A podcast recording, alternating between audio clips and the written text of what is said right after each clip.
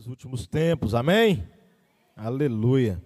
Eu tenho uma palavra da parte do Senhor para dividir com você, ainda continuando né, sobre aquela série de palavras que nós começamos algumas semanas atrás, falando a respeito da humanidade de Jesus, do seu comportamento como pessoa aqui na terra. Falamos alguns dias sobre as emoções de Jesus, falamos alguns domingos atrás sobre a visão de Jesus, e hoje eu quero falar com você sobre as relações interpessoais de Jesus.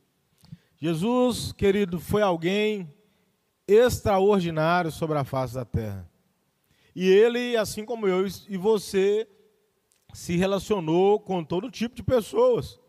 Região de Jerusalém, de Nazaré, por onde quer que ele andou, ele se relacionou com todo tipo de pessoas, pessoas boas, pessoas ruins, bem intencionadas, mal intencionadas, cultas, menos cultas, mas ele não deixou de se relacionar com ninguém por isso, e não deixou de entregar a sua mensagem, que era algo primordial para ele, para ninguém, a despeito do, é, da capacidade intelectual, ou da nacionalidade, ou da, da do quantidade de recurso financeiro que a pessoa tinha ou do seu status, Jesus se relacionou com todos de maneira muito particular.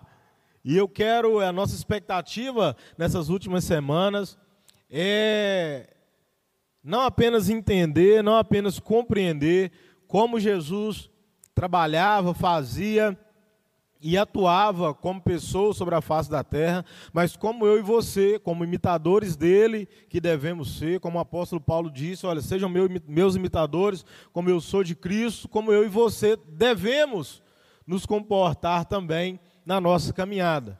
Tem sido um grande desafio para mim, porque há um chamado muito particular do Espírito Santo de Deus para a minha vida nesses últimos tempos, em me tornar alguém mais parecido com Jesus. E eu entendi é, da parte do Espírito Santo que deveria ser algo que eu devia compartilhar com a igreja, com os irmãos, à medida que o Senhor fosse me dando oportunidade. E tem sido assim nas últimas semanas, e isso tem alegrado o meu coração, pois estamos nós no caminho da transformação, da regeneração, da justificação e da santificação, para que a gente possa se tornar cada dia mais parecido com Jesus. Amém? Esse é o seu, seu alvo de vida? Também é esse, amém? Aleluia. E é desafiador ser parecido com Jesus, né, queridos? Quando eu começo a examinar as Escrituras, eu começo a ver algumas coisas, eu falo como Jesus era diferenciado, como Jesus era especial. E como ele foi bondoso e gracioso em nos deixar o Espírito Santo de Deus, que através dos seus dons, através da sua capacitação e também da sua direção, nos aponta o caminho de como nós devemos ou o que nós devemos fazer para ser mais parecidos com Jesus todos os dias. É um gran... Você já trabalhou com algum ex-assassino? Alguém aqui já trabalhou? Já? Já? Não? Eu já. Trabalhou, coxa? Já? É, Ex-assassino não, né? Alguém cumpriu pena lá, né? Assassino, matou, matou, não tem como deixar de ser. Mas não estava praticando mais. Já trabalhei. Querido, não é fácil não. Né? A gente não sabe. Né? Essa pessoa passou por um processo. Isso era um senhor, estava lá no Espírito Santo, trabalhando lá. E aí uma multidão assim, para ser admitido na empresa. E eu vi um senhorzinho tranquilo, aparência serena, sabe? Lá no cantinho sozinho, eu perguntei para a moça que trabalhava comigo, fulana, por que, que aquele senhor lá está sozinho? Não, senhor Heber, é porque já matou não sei quantas pessoas aqui na cidade e tal, eu pô, tinha medo dele, por isso que ele estava lá, mas a gente olhava para ele, ninguém acreditava, se a menina não tivesse me contado, pois eu acredito que Jesus se relacionaria com alguém assim. Jesus, ao invés de se afastar, se aproximaria a fim de apresentar para ele a oportunidade do arrependimento, da reconciliação com o Pai. Né? E essas são, são atitudes de Jesus que nos desafiam. Né? Quando Maria Madalena é apontada lá pelo povo, é levada até Jesus, acusada lá do adultério, prostituta que era, aquela confusão toda. E Jesus, diante daquela multidão, ele não aponta Maria Madalena, ele não acusa, Muito pelo contrário. Né? Ele confronta os seus acusadores, mas no final não deixa de dizer para ela: olha, vai e não peques mais. Onde é que estão os seus acusadores, mulher? Jesus não tinha problema de lidar com os cobradores de impostos, chamou um para fazer parte do seu discipulado, que foi Mateus, não é isso? E eles comumente eram recriminados pela comunidade porque eles cobravam além daquilo que era o imposto de Roma, a fim de aumentar sua riqueza pessoal, então as pessoas não gostavam deles. Assim como Mateus, como Zaqueu, cobradores de impostos, o povo não gostava. Jesus parou para jantar na casa do Zaqueu. Olha que forte confronta a gente ou não? Se relacionar com pessoas que a maioria de nós ou a maioria daqueles não queriam se relacionar. Se relacionar com aqueles que estavam à margem da sociedade naquele período, que tinham as suas reputações manchadas pelas suas atitudes. E o Senhor Jesus confrontou aquele povo e nos confronta até hoje, através da Sua palavra, sobre como nos relacionar com esse tipo de pessoa. Agora, o que eu percebo no comportamento de Jesus, de maneira extraordinária, que não apenas destes, mas também dos seus discípulos, dos seus amigos, da sua família. Você, sabe, você acredita que Jesus tinha família, querido? Sim ou não? Além de José e Maria, tinha primo, João Batista está lá, primo de Jesus. Será que Jesus brincou com João Batista quando era criança? Ou será que João Batista só reconheceu Jesus na hora do batismo? Já parou para pensar nisso? Será que eles brincavam de carrinho para a rua fora lá? Será que brincavam ainda? É, ué. será que soltava pipa junto? Vamos fazer um barquinho lá, vamos soltar lá no, no Mar da Galileia. Hã? Será que eles brincavam de alguma coisa quando eram criança? Como é que será que eram os primos de Jesus? Sabendo da promessa de Deus que estava sobre ele. Será como é que era? A relação de Jesus com seus vizinhos. Será como é que era os coleguinhos de Jesus? Será que Lázaro foi um coleguinha de escola de Jesus? E assim se tornou amigo dele lá, Lázaro, Marta e Maria? Morava em Betânia, pertinho de Jerusalém, mais ou menos 3 quilômetros. Para andar a pé longe, eles iam a pé, mas relativamente perto, para o que se tinha de distância na época entre as regiões. Será que Jesus, no seu convívio de infância ou adolescência, ele já conhecia Pedro, Tiago, João? Em outro contexto, não do discipulado? Já parou para pensar nesses negócios? Porque era muita gente. Né? Num, num dos relatos bíblicos, eles veem Jesus pregando lá e falam assim: não é aquele ali, o filho do carpinteiro? Não é ele o filho do José que mora ali naquela região, naquela casa, vizinho de uma minha prima, vizinho dele, como é que ele está fazendo essas coisas agora? Já parou para pensar como é que deve ter ficado a região de Jesus quando ele inicia o seu ministério de maneira tão gloriosa? Quando ele começa a curar aquele monte de enfermo. Querido, as multidões iam atrás de Jesus na expectativa de serem curadas, e a palavra de Deus em Mateus diz que dele saía virtude, e ele curava a todos. Ele libertava a todos que chegavam lá perto dele. Olha que coisa forte. Imagina um dia você está brincando com Jesus na rua, no outro dia Jesus está levantando a mão e curando a sua família, curando você, libertando alguém. Você acha que Jesus ficou escondido até os 30 anos de idade, e aí de repente puf, se materializou no meio da sua comunidade, e começou a fazer que tanto de milagre.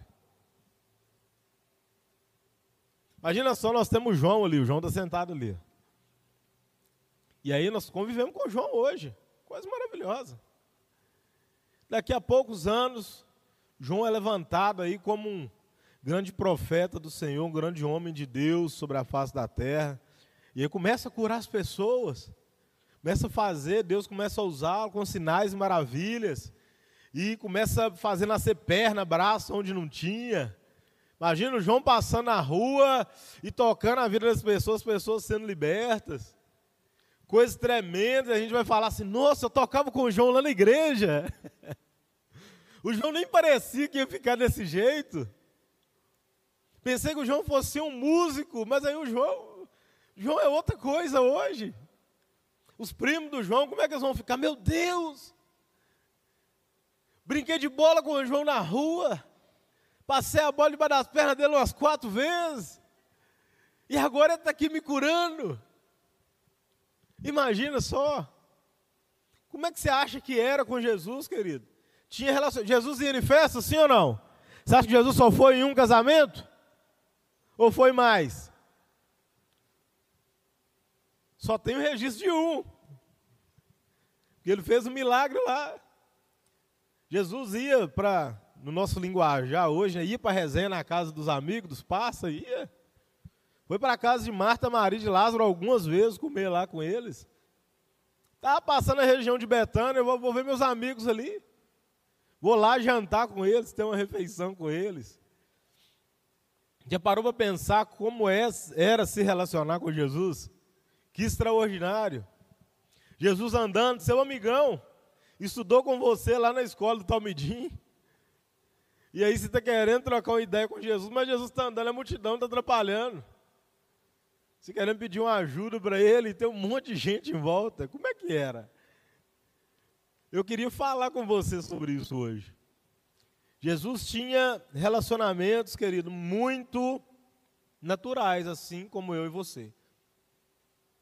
Mas algo que talvez seja o grande desafio da palavra de Deus nessa noite para nós, é ver como que Jesus, tendo uma vida natural, como eu e você temos, guiado pelo Espírito Santo de Deus, direcionado em todas as coisas por Ele, como eu e você podemos ser.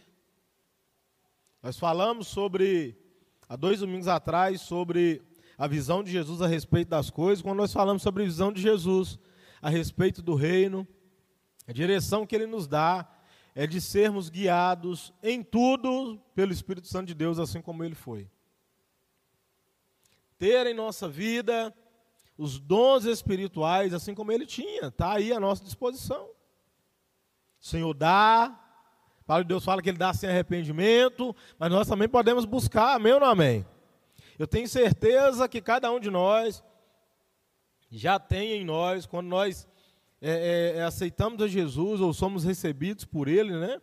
Ele, como o Senhor e Salvador das nossas vidas, o Espírito Santo de Deus vem fazer morada em nós e Ele já deposita algum, pelo menos um dos seus dons em nós.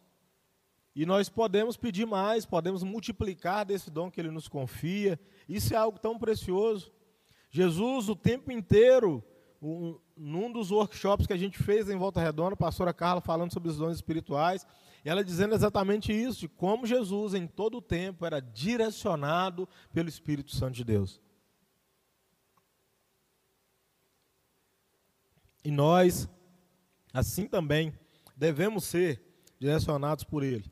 E Jesus, nessas suas relações interpessoais, tinha algo de muito precioso. É que Ele não permitia que nenhum dos seus relacionamentos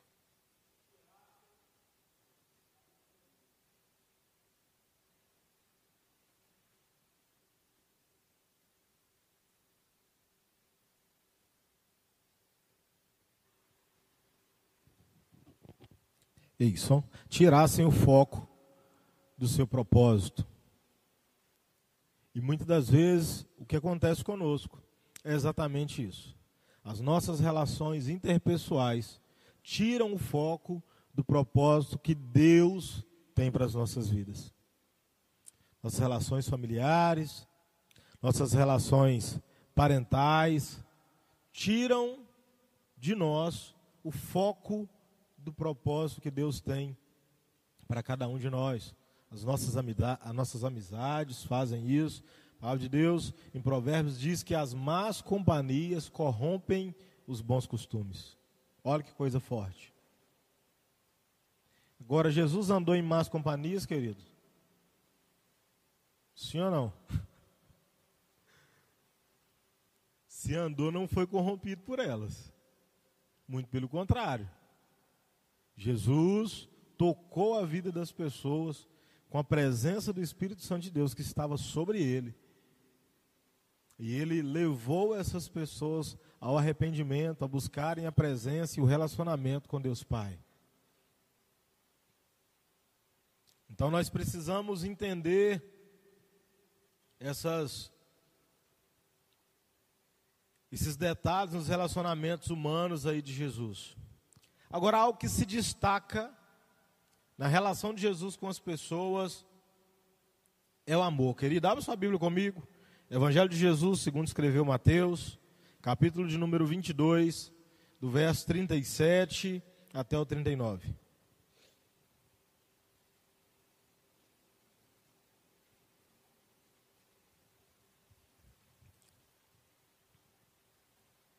Aleluia. Mateus capítulo 22, do verso 37 até o 39. Respondeu-lhe Jesus: Tu amarás o Senhor teu Deus de todo o teu coração, e de toda a tua alma, e de toda a tua mente. Este é o primeiro e grande mandamento. E o segundo é semelhante a este Tu amarás o teu próximo como a ti mesmo. Presta bem atenção. Jesus está ali no embate, conversando com os saduceus. Ele deixa os saduceus sem saber o que fazer. Os fariseus veem aquilo, se aproximam de Jesus e tentam de alguma maneira pegá-lo nos seus ensinamentos, e nós sabemos que a lei de Moisés era muito extensa, tinha muitas questões a serem levadas em consideração, e eles então fazem essa pergunta para Jesus sobre qual era o mandamento mais importante de toda a lei de Moisés.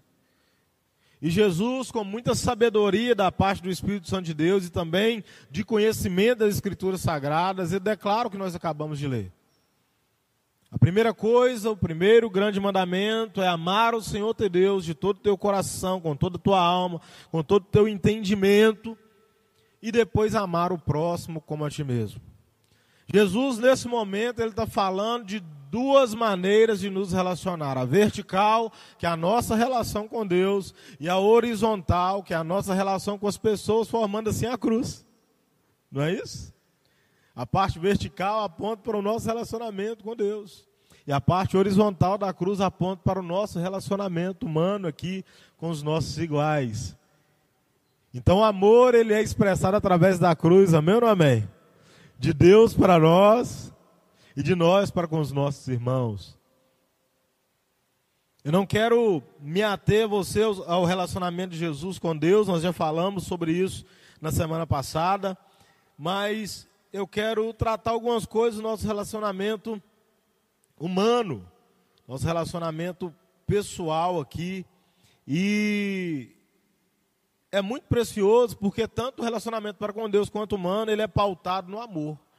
A premissa da relação, tanto humana quanto divina, ela tem a mesma origem, que é o amor. Em Lucas capítulo 6, o verso 27 até o 31, não precisa abrir, Jesus nos manda estender ainda um pouco a nossa relação. Ele vai falar sobre a nossa relação com os nossos inimigos. Ele manda que a gente ame e ore pelos nossos inimigos. Ame os seus inimigos e ore por aqueles que te caluniam e te perseguem. Meu Deus, que desafio! Já é difícil amar quem gosta da gente, quem fala bem da gente, amar como Jesus amou, é claro. Mas aí amar os nossos inimigos, Orar por aqueles que nos caluniam. Meu Deus, Jesus aumentou o desafio, nível hard, ficou difícil o negócio.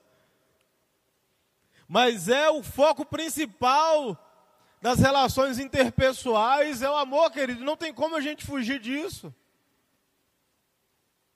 E amar não quer dizer concordar com o mal que o outro faz. Amar, o amor que Jesus nos desafia a exercitar, é o amor que, apesar de, a gente continua amando. É o amor que, apesar até de mim, me leva a continuar amando. Apesar das falhas do outro contra nós, a palavra de Deus nos manda continuar amando. É um desafio poderoso. E este é a base, essa deve ser a base do nosso relacionamento para com Deus e para com as pessoas. E nós vemos essa expressão é, é, é, do amor de Jesus de uma maneira muito poderosa, querido. Porque a gente cria expectativas de amor da maneira, principalmente a nossa, a nossa geração, da maneira como é, a TV nos apresentou muitas das vezes o amor como algo muito lúdico e quase inalcançável, quando nós vemos Jesus nos ensinar o amor de maneira prática. Nos ensinar a praticidade e a prática do amor no nosso dia a dia. Abra sua Bíblia comigo aí, Lucas 10, capítulo 10, Lucas 10, verso 25 até o 37.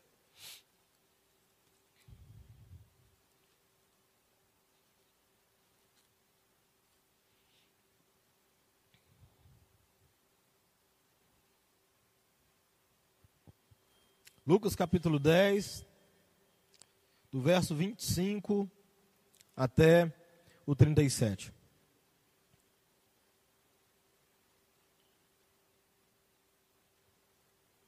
Eu anotei errado?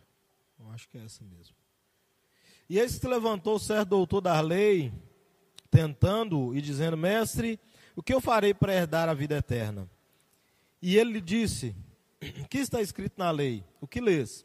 E ele respondendo disse: Amará o Senhor teu Deus com todo o teu coração, com toda a tua alma, com todas as tuas forças, com toda a tua mente, e o teu próximo como a ti mesmo. E ele disse-lhe: Tu respondeste corretamente, faze isso e viverás. Mas ele, querendo justificar-se a si mesmo, disse a Jesus: E quem é o meu próximo? E Jesus respondendo disse: Um certo homem descia de Jerusalém para Jericó e caiu entre ladrões, os quais os despojam e o, feri, e o feriram e partiram, deixando-o quase morto. E por acaso descia pelo mesmo caminho um certo sacerdote, e quando ele o viu, passou pelo outro lado. E assim também um levita, quando chegou ao lugar e o viu, ele passou pelo outro lado. Mas um certo samaritano, samaritano, estando de viagem, veio até ele e vendo teve compaixão dele. E aproximando-se dele, atou-lhe as feridas, derramando nelas azeite e vinho, e pondo-o sobre seu próprio animal, levou-o para uma hospedaria e cuidou dele. E no dia seguinte, partindo ele, tirou dois denários e deu-os ao hospedeiro e disse-lhe: Cuida dele, e tudo o que demais gastares na minha volta, eu te pagarei. Olha que coisa preciosa o Jesus nos deixa de ensinamento com a parábola do bom samaritano. Na expectativa de confrontar Jesus, o fariseu faz as perguntas que nós acabamos de ler, e Jesus, de maneira muito sábia, explica para ele quem era o seu próximo. Agora, para que a gente consiga entender a profundidade do que Jesus falou, ou como Jesus confrontou esse homem, esse fariseu, a gente precisa ter algum contexto histórico disso. Os samaritanos, eles não se davam bem com os judeus. Ponto. Briga antiga, coisa antiga. Não se davam bem. E na parábola que Jesus conta para esse fariseu, o que Jesus está querendo dizer é que um homem judeu sofreu um assalto, foi espancado, ficou no chão. E quem o socorreu foi o seu talvez maior inimigo naquele tempo que era um samaritano. E passou por ele um sacerdote, e passou para o outro lado, também um levita, e passou para o outro lado. Mas o samaritano, que era conhecido como adversário ou inimigo do povo judeu, foi o próximo que o amou. Eu não sei de onde você gera expectativas de receber amor. Ou eu não sei qual a expectativa do seu coração em demonstrar amor. Jesus desafiou este homem com essa parábola, mas ele também nos desafia a experimentar o amor da onde a gente menos espera. A experimentar a expressão viva do amor dos lugares que a gente menos imagina que pode surgir.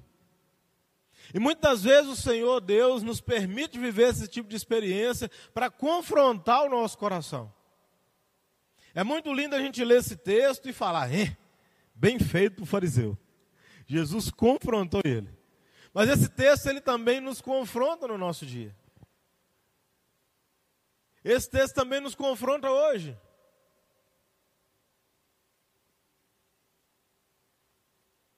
O Senhor me permitiu vivenciar algumas experiências assim. Onde eu pude ver alguém que era quase que adversário do outro, agir com o amor de Cristo sobre a vida dele e constranger a pessoa de uma maneira inimaginável. Porque o amor ele constrange, querido.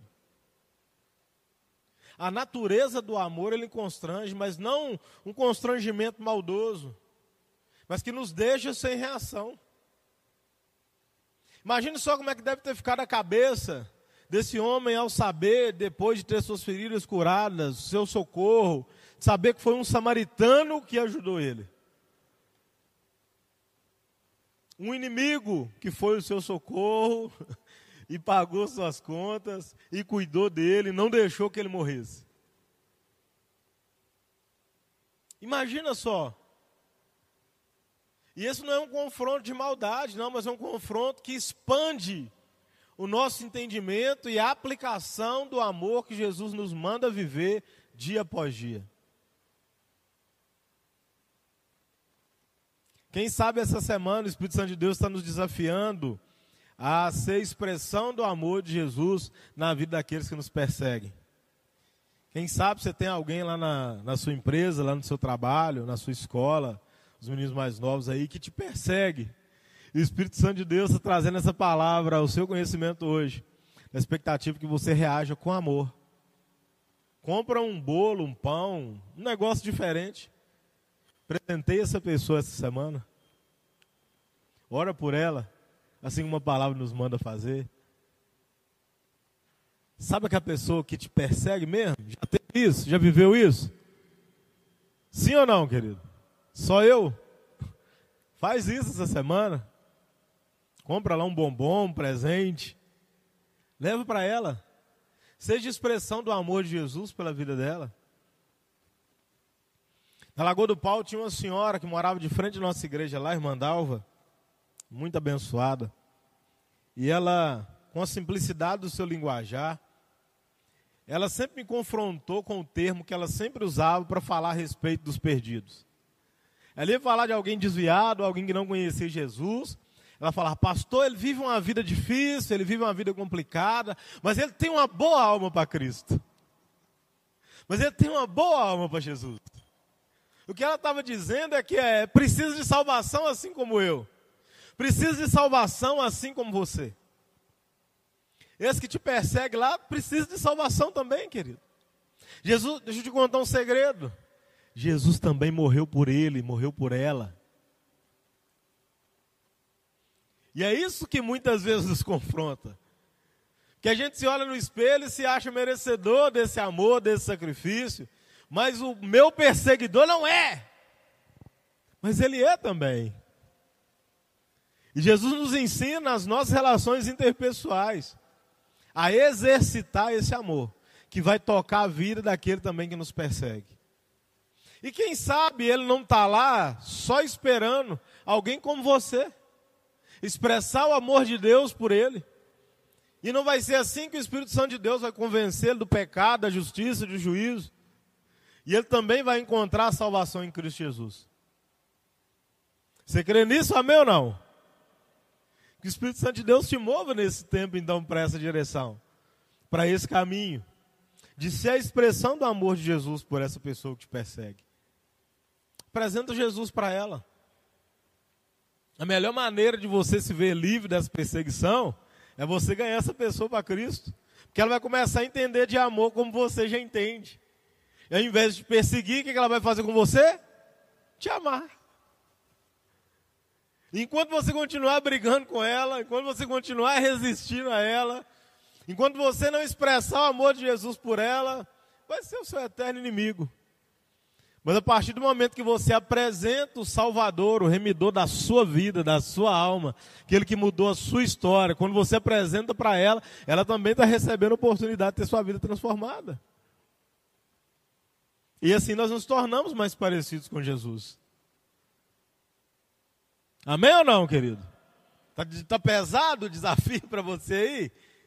Como é que tá? Fala comigo. E nós vemos Jesus, nas suas relações, apresentar e expressar o amor nas mais diversas oportunidades. Preste bem atenção, abre sua Bíblia comigo, João, Evangelho de Jesus, segundo escreveu João, capítulo 11.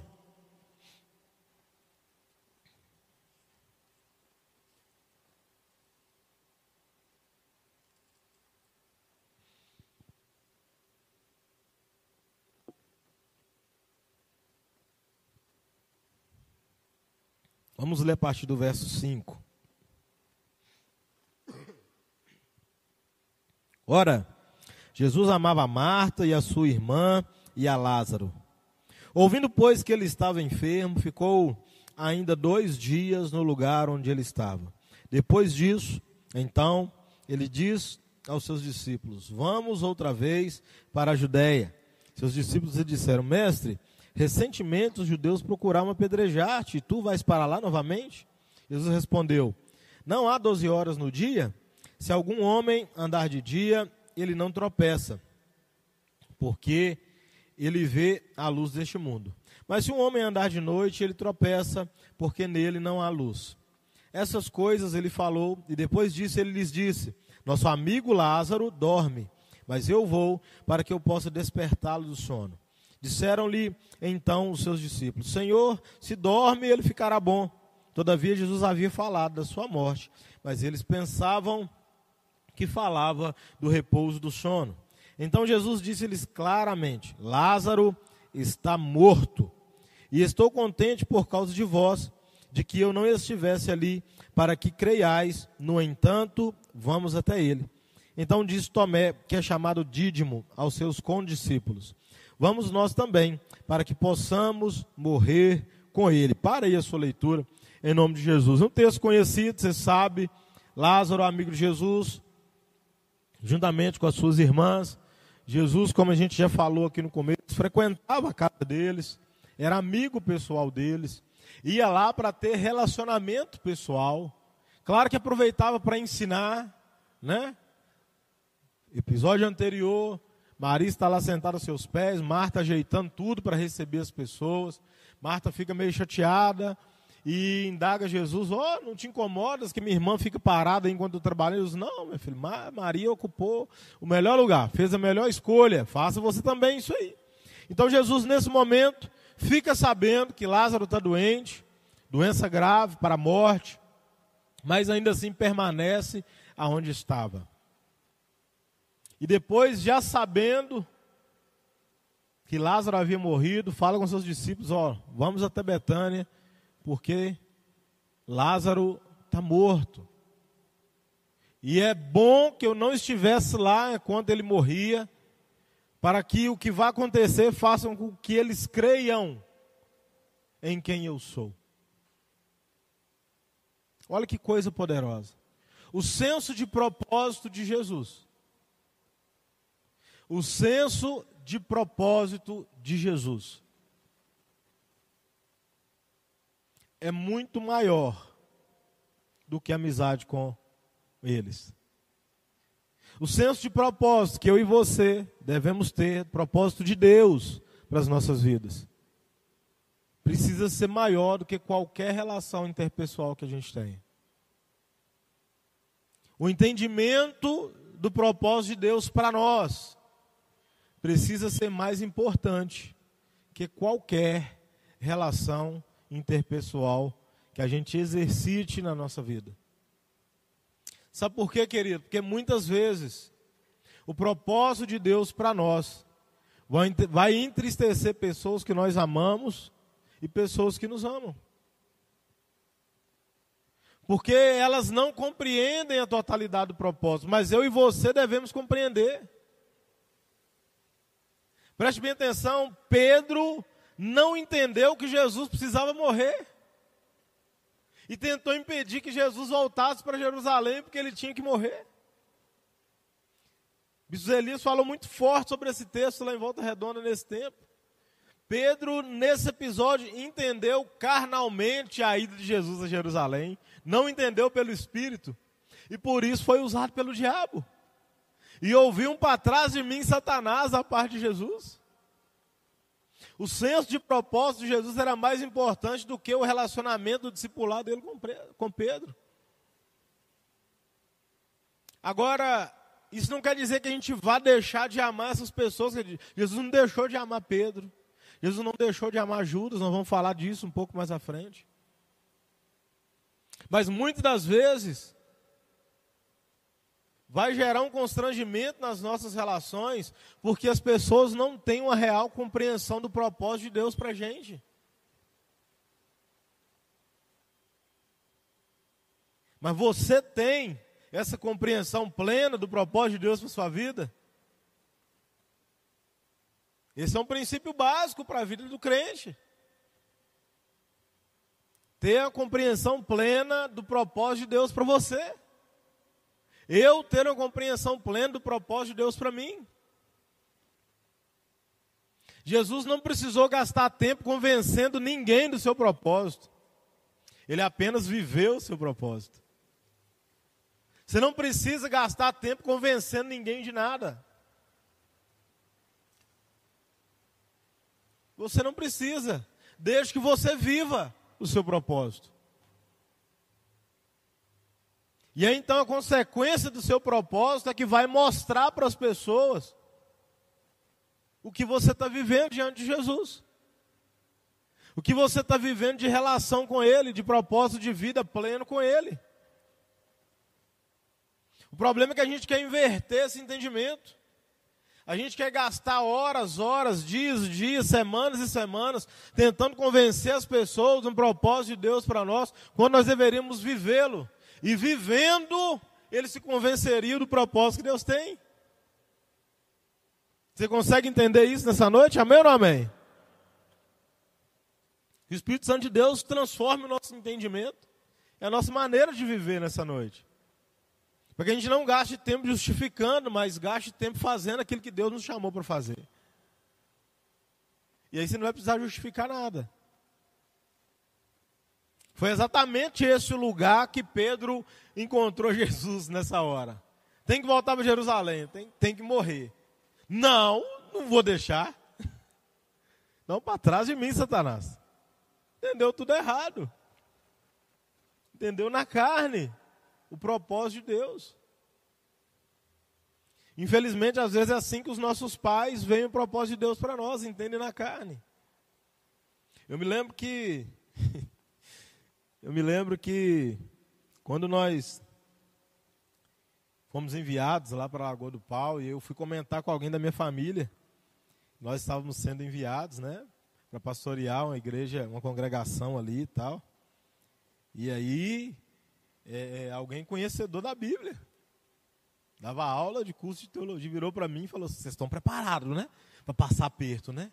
Porque todo pastor passa aprovação, passa aperto. Falei que todo crente passa, não é só pastor, não. Ué. A aprovação está aí para a gente passar por ela e ser aprovado ainda no final, amém ou não? A expectativa da aprovação da parte do Senhor para nós é que a gente seja aprovado ainda no final. E isso indiferente do seu cargo, da sua função, da sua missão e do seu propósito.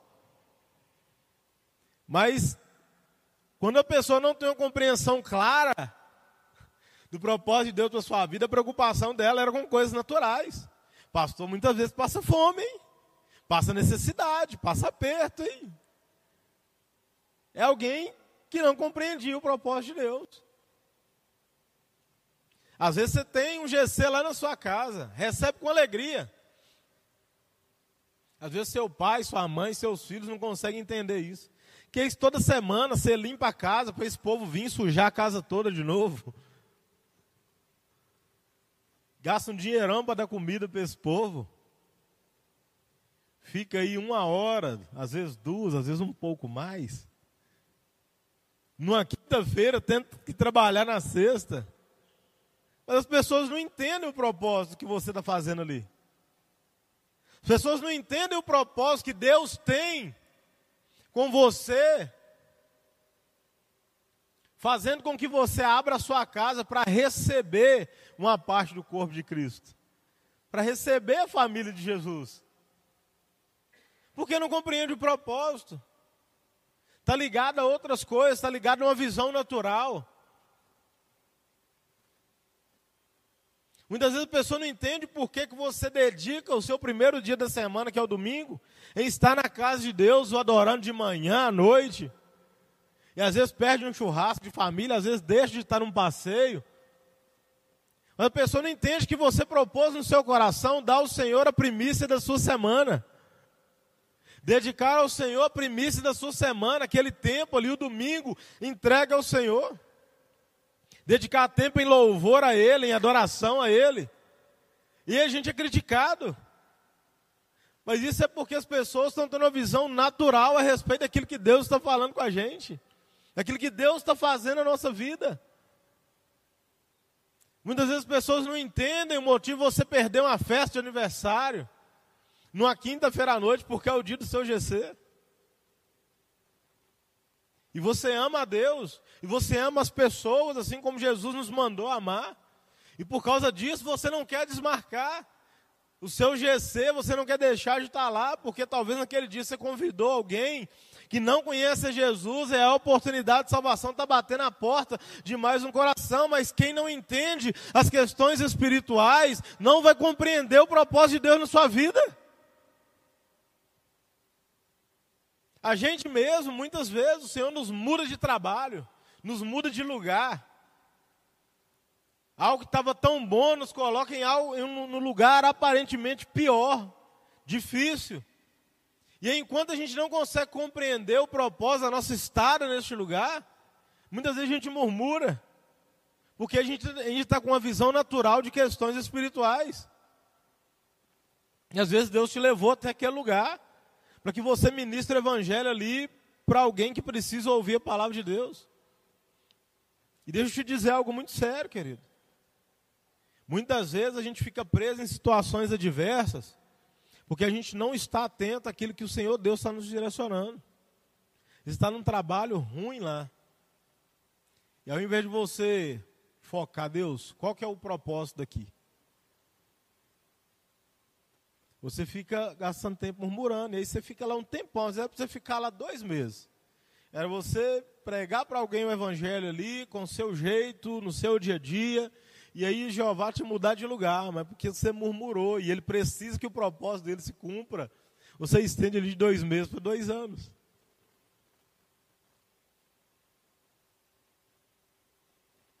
Eu me lembro que a misericórdia de Deus me alcançou um dia de uma maneira muito especial. trabalhava numa empresa e chateado com perseguições, com essas coisas, eu falei, vou sair. Deus mandou uma profeta lá na empresa para me falar que não era para eu sair. Que tinha uma obra para acontecer na vida de, de, alguns companheiros que trabalhavam comigo. Mas a minha visão até aquele dia estava sendo uma visão natural do propósito de Deus. E quando o Senhor, com muita misericórdia e graça, me disse o porquê eu estava ali, Querida, eu trabalhei como um louco para cumprir aquilo que Deus me mandou fazer.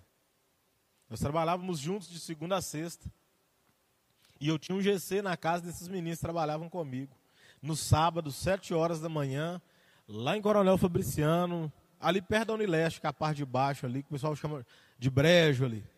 Porque era o único dia e horário que os meninos tinham. Eles não eram da cidade. E meio-dia eles iam embora de ônibus para a cidade dele para voltar na segunda-feira de manhã. Então, sábado, sete horas da manhã, era o único dia que eu tinha para ministrar a palavra de Deus num GC lá na casa deles. E pensa num lugarzinho terrível, de perigoso e de feio. Eu trabalhava pesado a semana inteira, fazia faculdade à noite. E no sábado, às sete horas da manhã, fizesse chuva ou sol, eu estava lá. E assim que o propósito de Deus se cumpriu naquele lugar e na vida daquelas pessoas, rapidamente o Senhor me tirou e me levou para um lugar melhor. Então, às vezes, você está triste com o lugar que você está, com o que você está fazendo, mas é porque você ainda não teve uma compreensão clara do propósito de Deus da sua permanência ali. Então, talvez o que está te prendendo seja essa falta de compreensão espiritual do propósito de Deus para o lugar aonde Ele te levou. Então, quer acelerar o processo? Aprenda rápido o que Deus quer que você faça. Aprenda rápido e cumpra rápido. Seja obstinado no cumprimento do seu propósito. Jesus tinha três anos e meio, mais ou menos, para treinar os seus discípulos para darem continuidade ao seu discipulado aqui sobre a face da terra. Três anos e meio, querido. É um tempo, ó, passa muito rápido. Jesus tinha pouquíssimo tempo mas estava obstinado em cumprir seu propósito. Obstinado em, em realizar o que era a diretriz do céu sobre a vida dele no tempo que ele estava aqui na terra. Eu não sei quanto tempo que você tem lá para fazer o que Jesus está te mandando fazer, mas faça rápido. Com zelo, mais rápido. Amém ou não? Vamos caminhando aqui. Jesus vai então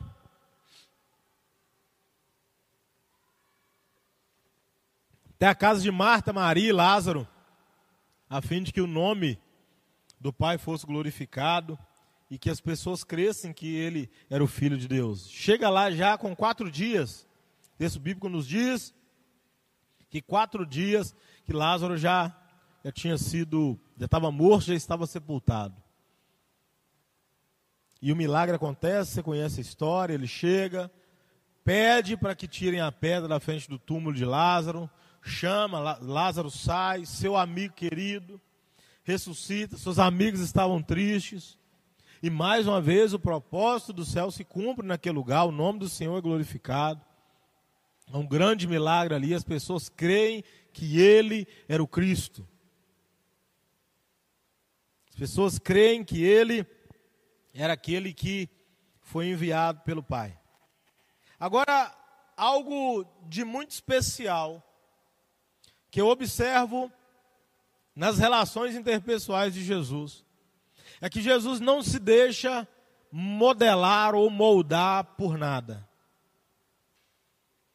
Eu consigo observar na vida de Jesus a manifestação do seu caráter como Deus e como homem, sem que ele seja interferido pela ação humana. É. A gente vê a manifestação do caráter de Deus, o caráter do Pai nele, e uma das mais fortes e poderosas que eu consigo ver é a fidelidade. Jesus era fiel, independente do outro. Jesus era amável, independente do outro. Jesus era justo, independente do outro.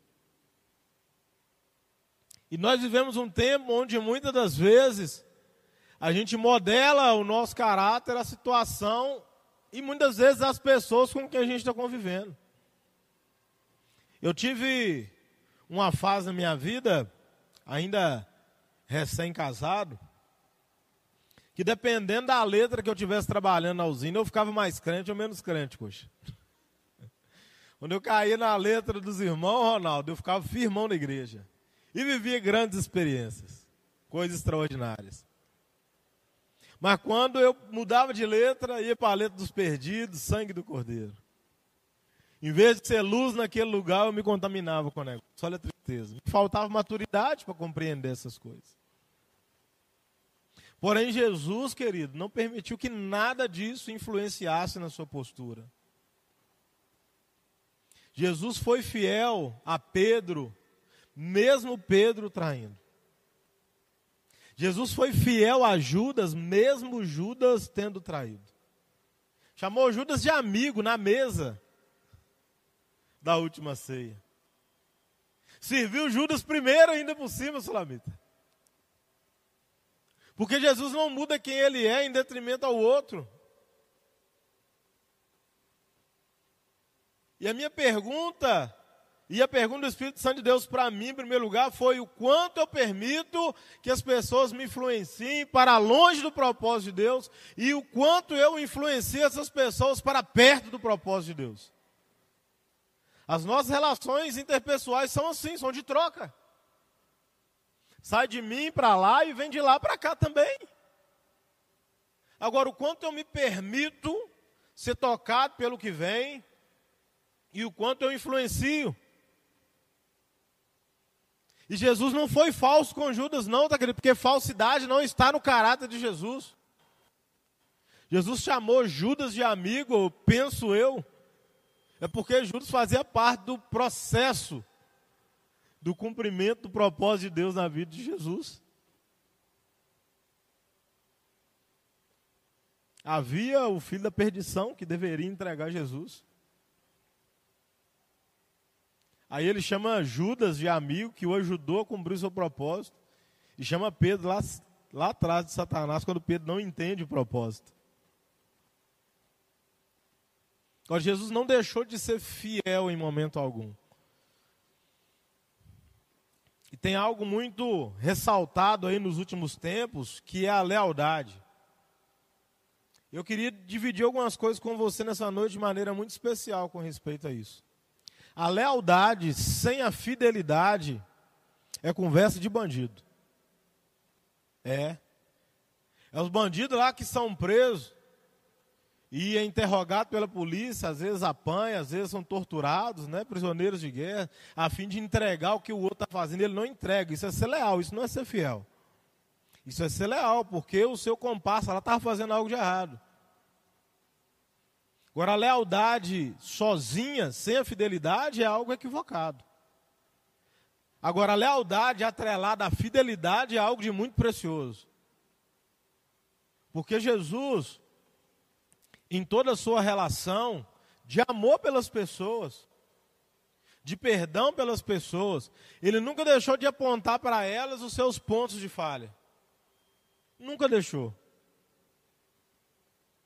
Sempre apontou para elas o caminho da remissão, o caminho da salvação, sem condená-las. Isso é a fidelidade atrelada com a lealdade.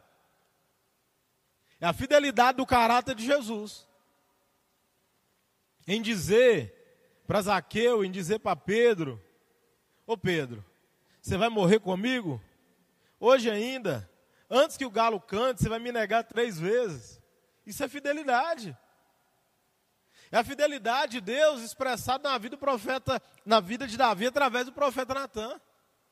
Davi, você pecou, cara. Você pecou. Mas tem perdão. É a fidelidade com a lealdade. Lealdade sem fidelidade é coisa de malandro, é malandro que esconde o defeito do outro. Deixa eu te dizer algo muito sério. A palavra do Senhor nos diz que a gente cubra a vergonha do nosso irmão, amém ou não amém? Agora, o cobrir não é o encobrir aí de, de mascarar, não. Muito pelo contrário. O apóstolo Paulo diz o seguinte: viu seu irmão em falha, vá até ele, confronte a ele. Mas ofereça a ele, estou parafraseando a palavra de Deus, amém, querido? Mas ofereça a ele a oportunidade de redenção em Cristo Jesus, de arrependimento. Não te deu ouvido, fez de novo? Vai lá, chama um testemunho com você agora. Confronta ele de novo, ó, eu e o fulano que nós vimos, cara. Mas não estou aqui para te acusar. Isso é fidelidade, querido. Estou aqui para te ajudar, cara. Você quer ser liberto, você quer ser curado, quer ter sua vida transformada? Vamos junto. Isso é fidelidade com lealdade, querido. Lealdade sozinha é coisa de malandro, é coisa de gangue. Mas a fidelidade, que é algo que faz parte do caráter de Deus e Jesus, com a lealdade é precioso.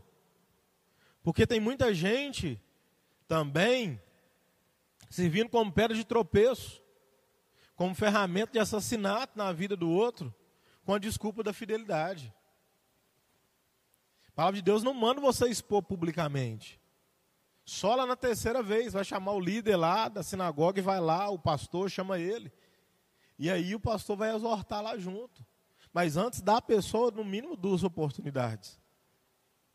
E aí tem muita gente na primeira oportunidade que tem, vê a falha do irmão, espalha para geral. se escondendo atrás de uma fidelidade. E Jesus em Mateus fala algo muito sério, muito sério. Após o discurso das bem-aventuranças, Jesus confronta aquele povo justamente nesse ponto do assassinato.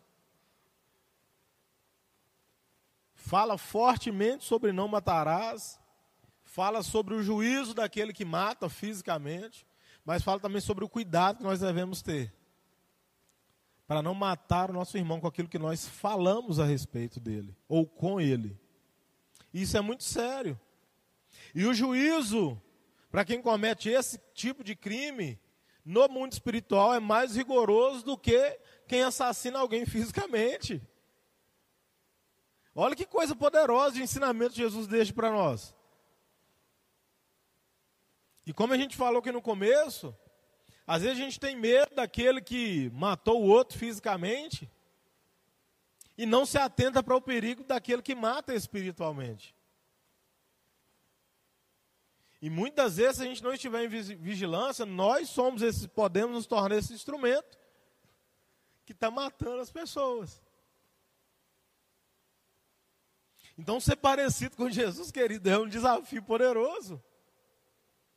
Jesus confrontou seus discípulos com as suas dificuldades e pecados muitas vezes, não tem nada escondido na palavra de Deus.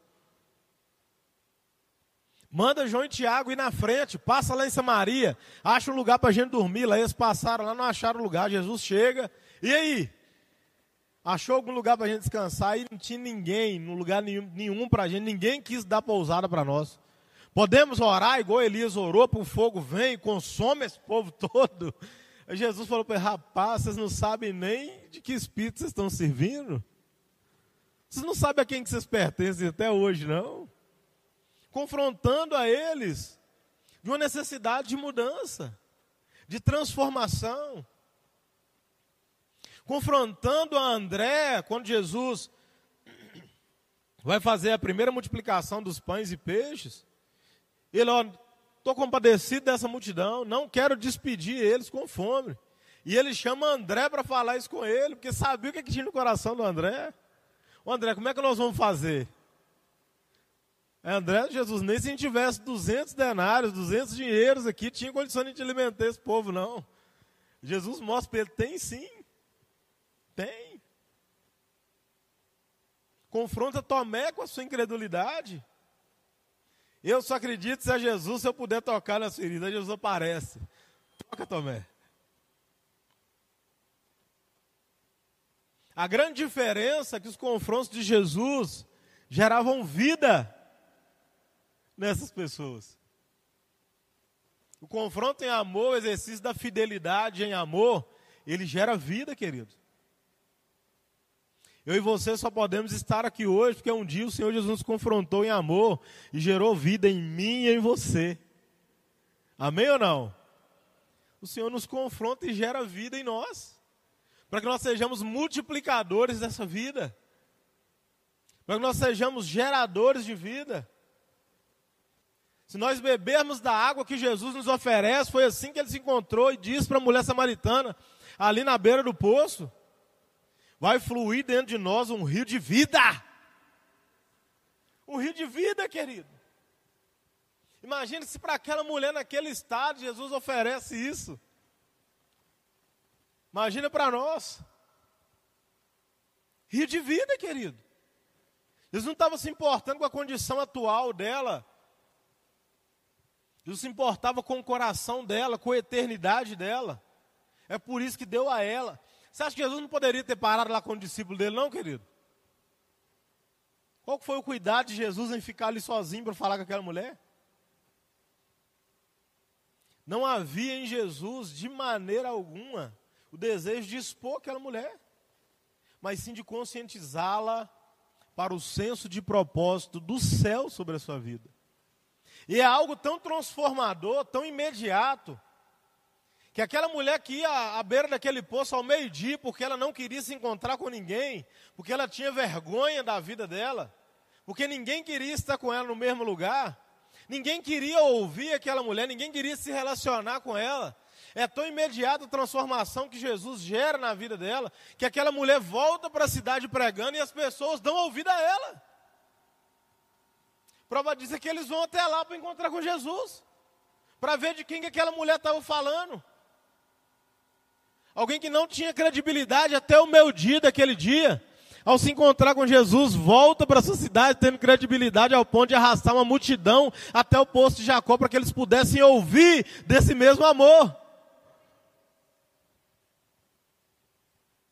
Olha como Jesus tinha um senso de propósito nas suas relações que era muito poderoso. Agora, quanto tempo que a gente acha que precisa levar uma pessoa que se converte para poder pregar o Evangelho de Jesus? Aquela mulher demorou pouquíssimo tempo. Endemoniado de Gadara, legião, cheio. O cara que andava nu pela cidade, arrastando corrente, dormindo no cemitério, correndo atrás dos outros. É liberto.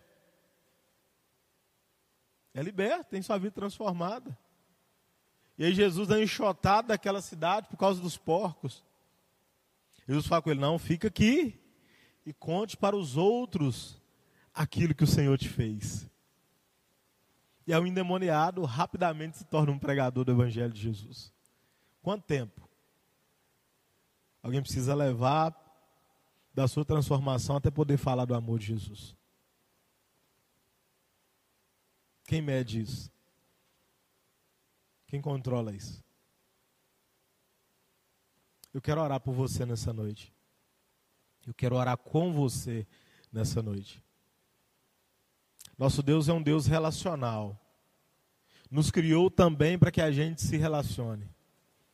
E o grande desafio é não permitir que essas relações nos afastem do propósito, muito pelo contrário. É que essas relações, esses relacionamentos, corroborem com o propósito que ele tem para cada um de nós na propagação do seu evangelho, no alcance de vidas, no alcance dos perdidos. E se eu e você não tivermos nossos corações, nossas vidas, nossas mentes preparadas para entender desse relacionamento e viver através disso também a plenitude do propósito de Deus nos nossos corações, a gente vai viver algo de muito grandioso diante de Deus, querido. Esse é o propósito dessa palavra nessa noite. Chamar a nossa atenção para como Jesus vivia e como as suas relações interpessoais eram benéficas na vida das pessoas. Tem tantas outras coisas que a gente podia falar aqui. Tem uma história tão tremenda na vida de Zaqueu. Tem, tem uma história tão tremenda de Jesus com tanta gente preciosa esteve perto dele, de transformação, de mudança, tudo isso pautado nas suas relações. E eu quero orar com você hoje, para que o Senhor Deus mude a maneira com que eu e você enxergamos as nossas relações interpessoais e a gente compreenda como nós precisamos agir no nosso dia a dia, nas nossas relações, sejam elas familiares, amizades, irmãos, primos, parentais aí, de todas as maneiras possíveis. Fique de pé. Me permita orar com você nessa noite.